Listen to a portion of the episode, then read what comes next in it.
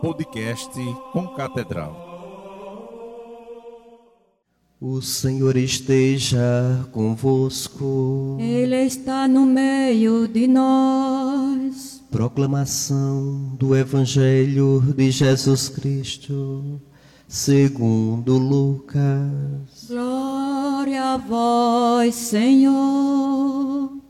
Naquele tempo, no sexto mês, o anjo Gabriel foi enviado por Deus a uma cidade da Galiléia chamada Nazaré, a uma virgem prometida em casamento, a um homem chamado José. Ele era descendente de Davi, e o nome da virgem era Maria. O anjo entrou onde ela estava e disse: Alegra-te, cheia de graça, o Senhor está contigo. Maria ficou perturbada com estas palavras e começou a pensar qual seria o significado da saudação. O anjo então disse-lhe: Não tenhas medo, Maria porque encontraste graça diante de Deus.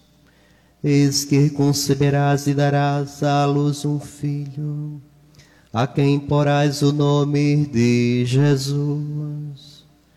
Ele será grande, será chamado Filho do Altíssimo, e o Senhor Deus lhe dará o trono de seu pai Davi ele reinará para sempre sobre os descendentes de Jacó, e o seu reino não terá fim.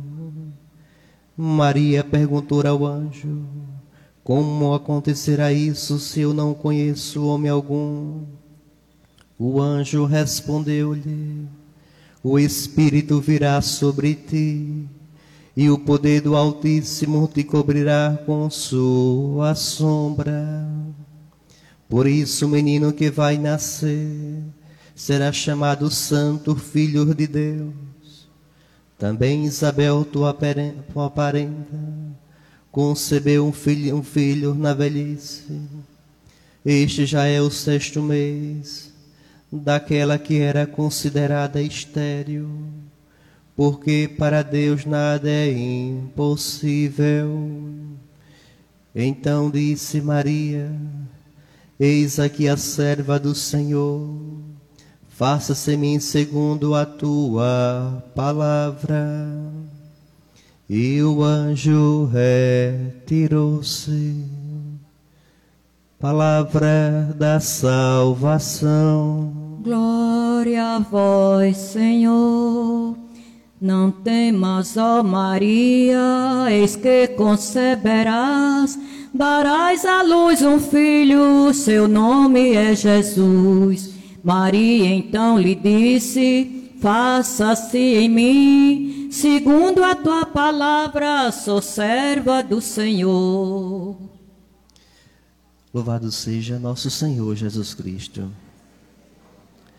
Queridos irmãos e irmãs, também os que nos acompanham pelas redes sociais, Hoje é um dia solene. Hoje é o dia que o cristão, o católico, o devoto de Nossa Senhora vai à igreja participar do mistério da Eucaristia. Né? Aquele mandamento que diz guardar os domingos e festas de guarda. É uma festa solene, de preceito. E nos dirigimos até o altar do Senhor para celebrar o memorial da sua paixão, morte e ressurreição elevando o nosso culto de louvor a Deus, né, na companhia, na intercessão da Santíssima Virgem Maria, a Imaculada Conceição. A solenidade que nós hoje fazemos festa solene, portanto, é um dogma de fé, da fé católica professada desde os primórdios. Né? Nós dizemos e cremos e professamos Nossa Senhora é a Imaculada, ou seja, aquela que está totalmente isenta de qualquer resquício de pecado. Santa, aquele corpo bendito criado por Deus para que fosse como que um ninho de amor na ação do Espírito Santo, o Verbo eterno, a palavra que se fez carne, foi gestada, gerada na ação do Espírito. Diz São João: a palavra se fez carne e habitou entre nós, é Nossa Senhora. Então, de antemão, nós olhamos para esse dogma de fé, que é a verdade da fé professada, inspirada pelo Espírito Santo, professada pelos cristãos, né? porque se une o dogma da Imaculada Conceição os outros três, como nos ensina a Santa Igreja. Ela é a Virgem no parto, Virgem antes do parto, Virgem depois do parto. É a Santíssima Virgem Maria. Ela é a Mãe de Deus, que em língua grega diz Theotokos, de Deus que se fez carne, que se humanizou, menos o pecado. E ela é a assunta ao céu, porque pelos méritos de Cristo. Meus irmãos, olhamos para Nossa Senhora jamais desvinculada do mistério de nosso Senhor Jesus Cristo. Onde está Jesus, está Maria. Portanto, pelos méritos dele, em vista dele, ela é o que ela é. É a escolhida entre todas as mulheres da terra para ser a mãe do Salvador, do Messias, está no céu de corpo e alma, intercedendo pela humanidade, intercedendo pelos seus filhos e filhas, para que, um exemplo dela, né, de humildade, de silêncio, de total abertura ao projeto de Deus, também nós possamos viver o nosso tempo, o tempo da graça, o tempo que Deus nos concede na obediência da fé. Nossa Senhora é a mulher de fé que passou, experimentou na sua vida tantos sofrimentos e nem por isso deixou de amar o Senhor. Eis aqui a serva do Senhor, faça-se mim segundo a tua palavra. Como nós escutamos nas leituras proclamadas, a começar do livro do Gênesis, lembremos que no início Deus criou a humanidade para ele. Adão e Eva representam aqui a humanidade. Deus nos criou para ele. Acontece que entrou o pecado no mundo, né? A serpente, aqui é bom que a gente compreenda o texto bíblico, que lembra de um diálogo aqui de, de uma serpente, que aqui, entendamos, significa o demônio, o diabo que persegue a mulher. Essa mulher, em primeiro lugar, aqui é a igreja de nosso Senhor Jesus Cristo. Né? A igreja é a mulher vencedora e Nossa Senhora é também a mulher, é o membro predileto da Santa Igreja. Então o dragão persegue a mulher, não aceita o filho dela e ela vence o dragão, porque ela é a Imaculada Conceição, ela é a cheia de graça, ela não se abate, ela foge do dragão e o dragão não consegue dominá-la, nem muito menos filhos, e não dominará os filhos de Nossa Senhora que recorre a ela. Okay? É importante. Se a primeira mulher, que é Eva, pecou, como nos ensinam os santos padres, Nossa Senhora jamais pecou, jamais pecará. Portanto, nós cristãos recorremos a ela e suplicamos a sua intercessão pelas famílias. E a gente não esqueça que o dragão ainda hoje persegue as famílias, né? O demônio não quer, não deseja que as famílias estejam unidas que o povo se perca, procurando tanta coisa neste mundo e esquecendo o mais importante. O dia da Imaculada Conceição é para a gente lembrar isso. Foi assim que Deus quis. Ela é a cheia de graça, a medianeira de todas as graças. Portanto, quem ama Nossa Senhora ama Jesus, ama a Santíssima Trindade.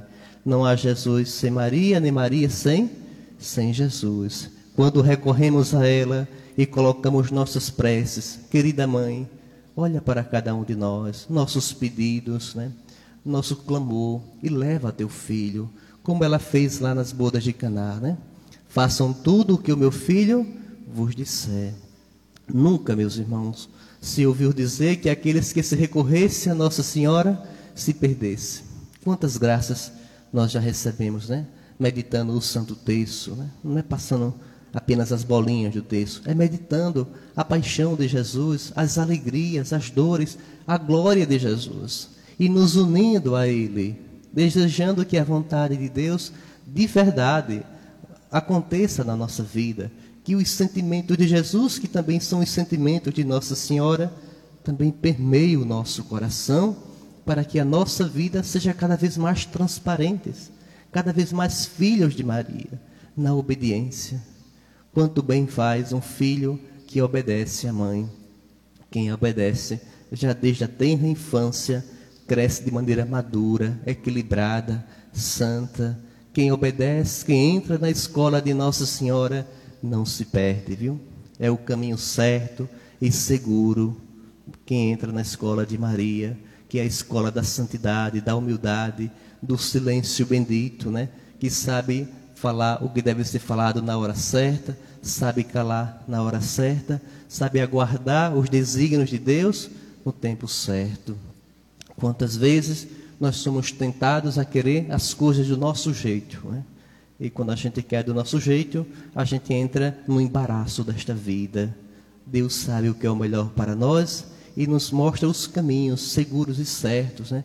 A devoção a Nossa Senhora é muito importante na vida de um cristão. Né? Cultivar verdadeira devoção através das práticas cristãs, sem jamais esquecer que a verdadeira e bela adoração não sem veneração, porque não adoramos a Nossa Senhora e sim veneramos, como sempre ensinou a Santa Igreja, veneramos as imagens, porque ela é a mais importante, digamos assim, na hierarquia da intercessão. De todos os santos, Nossa Senhora é a mais poderosa, porque intercede por nós ela é, numa linguagem grega, hiperdulia, ou seja, é aquela que pede ao filho com mais força e o filho escuta os pedidos. Como isso é bonito, né? Recorrer aos auxílios e à intercessão de Nossa Senhora e viver o tempo que Deus nos concede, que é o tempo da graça, nos preparando para o encontro com Ele. Permita isso, meus irmãos, dizer. Rezemos, viu, com Nossa Senhora. Né? Lembremos que ela nos quer, o maior presente que ela quer dar para cada um de nós é o seu próprio Filho Jesus. Não esqueçamos disso. Busquemos Jesus enquanto é tempo, né? o tempo da graça, como diz São Pedro no último domingo na leitura, é o tempo da paciência, é o tempo da misericórdia de Deus. Alimentemos a nossa fé, não nos deixemos guiar pelas astúcias da serpente, do dragão, que veio para enganar, para destruir. Queremos bem a Nossa Senhora, deixemos que ela nos acalente e nos cubra com o seu manto protetor, para que nossas famílias, nossos jovens tenham vida, vida de filhos de Deus, vida que ultrapassa os limites dessa vida biológica, a vida do eterno que nos é concedido pelo mistério da paixão, morte e ressurreição de Jesus. Louvado seja nosso Senhor Jesus Cristo.